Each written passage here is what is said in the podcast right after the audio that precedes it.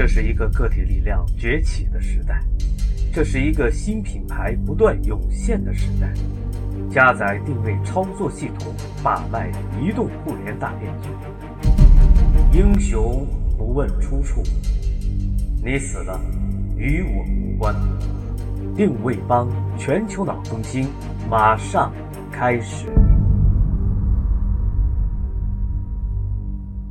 大家好，欢迎接通定位帮，补充新能量。我是你们的老朋友芒格，继续为小伙伴们奉上定位经典。有小伙伴提意见说，定位理论有用，但着实难懂，希望每一期里给些解释、导读之类的。啊，提得好，感谢这位小伙伴的指引。所以从这一期节目开始。在主体环节之后，我会尽量加一点说明，帮助大家理解吸收。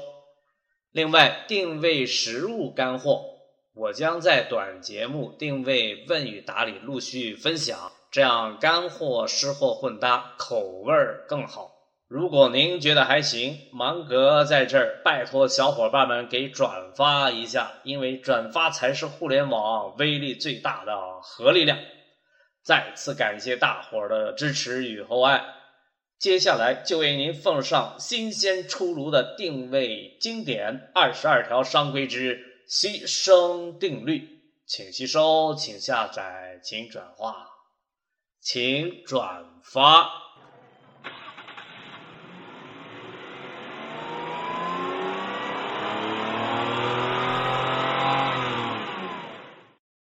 牺牲定律与延伸定律正好相反。今天你如果想取得成功，就应该牺牲一些东西。中国人常说“舍得”，有舍才有得。有三样东西是需要你牺牲的：产品线、目标市场和不断的变化。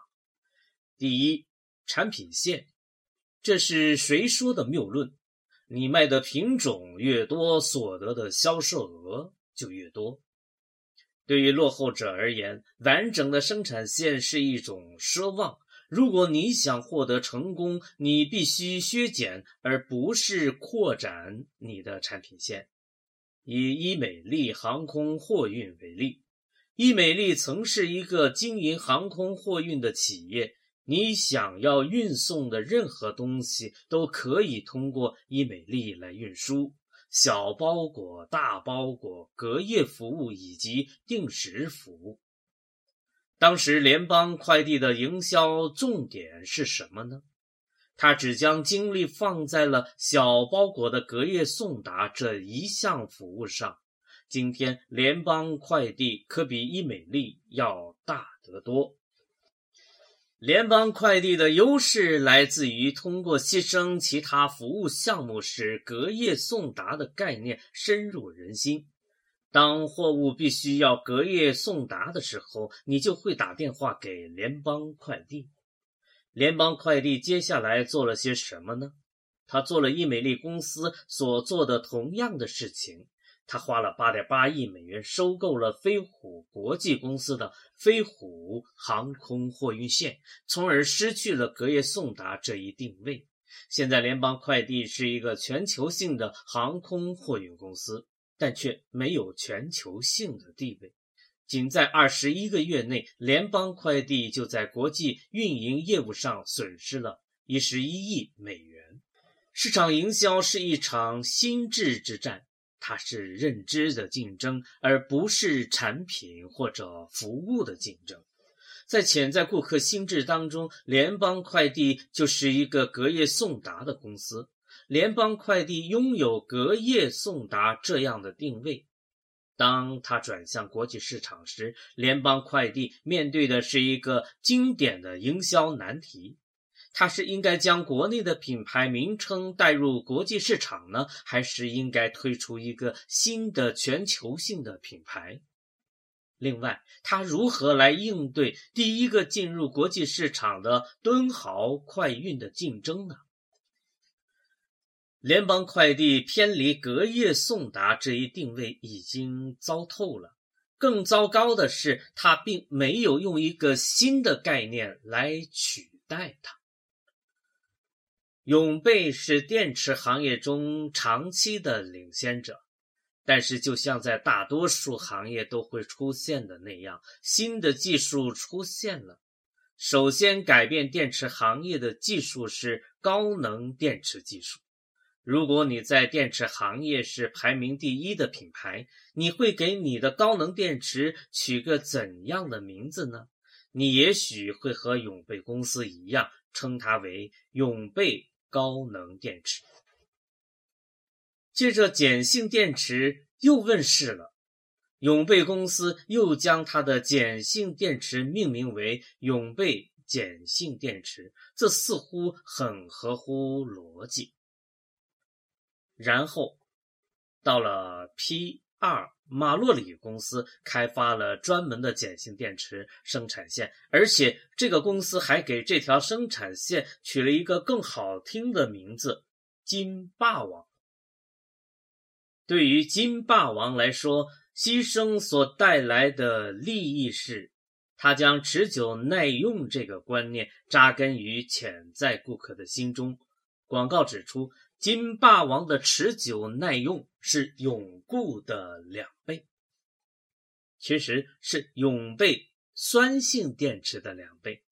谁让你将破绽露出来呢？你露出来了，我岂有不打之理？打的就是你。永贝被迫将他的碱性电池改名为尽量，但是为时已晚。此时，金霸王已经成了电池市场的领先者。企业界由以上两种企业构成：大型业务高度分散的通才型企业，小型业务高度集中的专才型企业。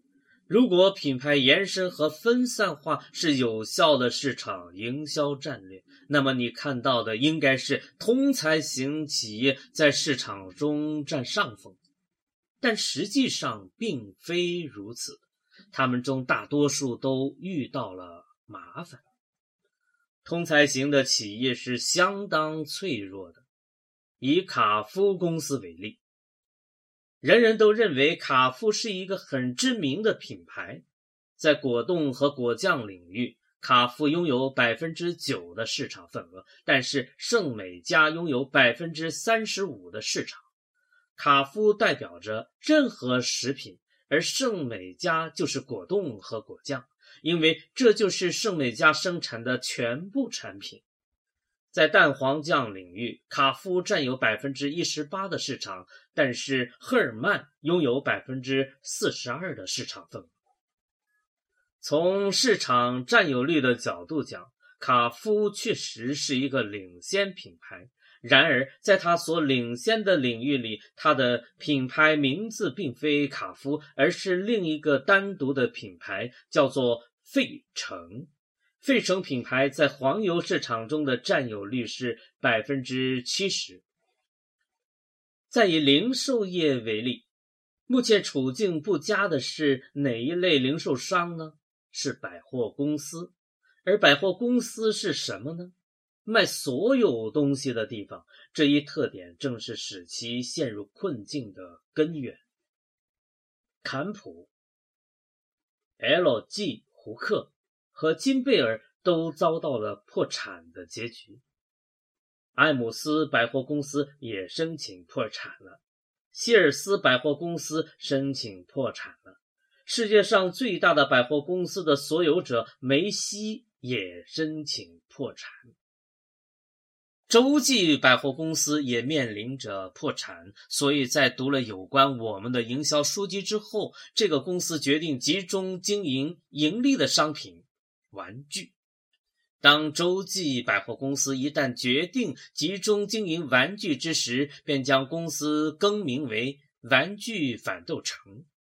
如今，玩具反斗城经营着美国百分之二十的玩具零售生意，而且获利颇丰。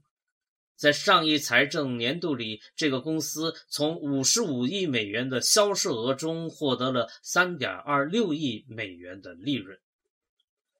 许多零售连锁店模仿玩具反斗城的模式，都取得了不错的成绩。其模式的要点在于集中产品的焦点，深化产品的内容。办公用品的供应商史泰博和经营音像公司的雷霆，就是最近两个成功的案例。通常在零售领域，最大的成功者就是那些专才型的公司。利明特经营高档职业女装，盖普经营年轻人的休闲服饰。贝纳通经营时髦年轻人的羊毛棉质服饰，维多利亚之谜经营性感内衣，豪特洛克经营运动鞋，香蕉共和国经营旅行装。当像香蕉共和国这样的服装连锁店取得成功的时候，你就会知道我们生活在一个专才型企业的繁荣时代。现在，让我们来讨论第二种牺牲——目标市场。这又是谁说的谬论？你必须要吸引每一个人。以可乐领域为例，可口可乐最先进入潜在顾客的心智，并建立了牢固的地位。在二十世纪五十年代末期，可口可乐在销售额上以大于五比一的优势压倒百事可乐。要想与强大的可口可乐抗衡，百事可乐该如何做呢？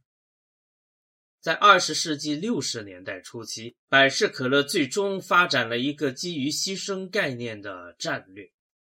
这个公司牺牲了除了青少年之外的所有市场。之后，他通过聘请迈克尔·杰克逊、莱昂内尔·里奇和唐·约翰逊作为代言人，出色的开发了青少年市场。只用了一代人的时间，百事可乐就缩小了与可口可乐之间的差距。时至今日，在美国可乐产品市场占有率上，它只比可口可乐少百分之十。在超级市场中，百事可乐的销量实际上已经超过了可口可乐。尽管取得了成功，百事可乐却总是受到不断扩大的帐篷的压力。最近，他终于屈从于这一诱惑。广告时代报道说，百事可乐的成长速度已经快于百事一代。百事可乐面向青少年的战略转变了，它的营销目标将是全体大众。百事可乐的新主题是享受它。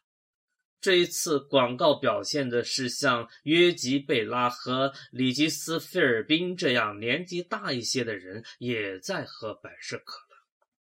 以往百事可乐广告宣传中的一个不足，便是有点过分集中于青少年。百事可乐广告代理 BBDO 公司的费尔·杜森伯里说道：“如果我们曾拓展视野，以更大的营销网捕捉更多的顾客，我们本可以得到更多。”根据《财富》杂志的评估，可口可乐是世界上最强大的品牌。当同样走红的百事可乐以更为集中的经营战略与这一领先者相差仅一步之遥时，为什么要改变自己卓有成效的战略呢？的确不该如此，好像存在一种宗教式的信仰，更大的网可以捕捉到更多的顾客，但事实证明恰恰相反。以百威啤酒为例，奥古斯特·布希四世说：“当我们计划推出百威啤酒时，我们的目标顾客必须是包括二十一岁以上的所有人，不论他是男人、女人、黑人或者白人。”我们再来看看香烟的广告，特别是那些老的香烟广告，他们总是要同时包括一个男人和一个女人，为什么呢？在大多数的吸烟者都是男性的年代，香烟制造商想扩大其市场。我们已赢得了男性顾客，让我们着手开创女性顾客的市场吧。然而，菲利普·莫里斯又是如何做的呢？他只集中面向男人，甚至是面向男人中的男人——牛仔。这个品牌就是万宝路。今天，万宝路是世界上销量最大的香烟。在美国，万宝路在男人和女人中都是销量最大的香烟。你的营销目标不等于就是你要争取的市场，也就是说，你所明确的市场营销目标，并不就是实际上购买你产品的那些人。尽管百事可乐的营销目标是青少年，但其市场却包括所有的人。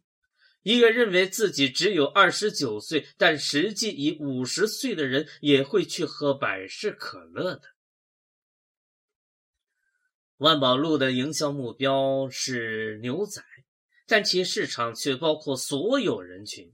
你知道美国有多少牛仔吗？已经很少了。他们一直都是在抽万宝路。最后是第三个方面的牺牲，不断的变化。没有人说过每年复合预算时，你都必须改变你的战略。如果你试图追随市场的每一个潮流与风头，你将注定要被淘汰出局。保持稳固地位的最好方法是从一开始就不要改变你的战略。人民快运一开始有一个非常明智的狭窄定位，它是一家低价格飞往一般城市的平价航空公司。人们往往登上了飞机，却还在说：“我们去哪儿呢？”似乎只要票价足够便宜，他们并不在乎别的。人民快运在成功后又做了什么呢？他试图满足所有人的需求。他投资购置诸如波音747这样的设备，开始飞行客运热线，飞往芝加哥和丹佛这样的城市，更不用说欧洲了。他收购了边疆航空公司，并对机舱进行了内部装修，增设了头等舱。结果如何呢？人民快运很快就开始亏损，将自己出售给了德克萨斯航空公司，才免于走上破产法庭。但是后者还是替他提出了破产申请。白色城堡采取了另一种做法。他从未改变自己的经营模式。今天的白色城堡不仅看上去与六十年前的样子相同，而且它仍在以令人难以置信的低价格出售与当年同样的冰棒。你能相信白色城堡的店均年营业收入要超过一百万美元吗？这一数字高于汉堡王，而且已同麦当劳相差不多。好运将降临在那些舍得做出牺牲的人的身上，我们要坚信这一点。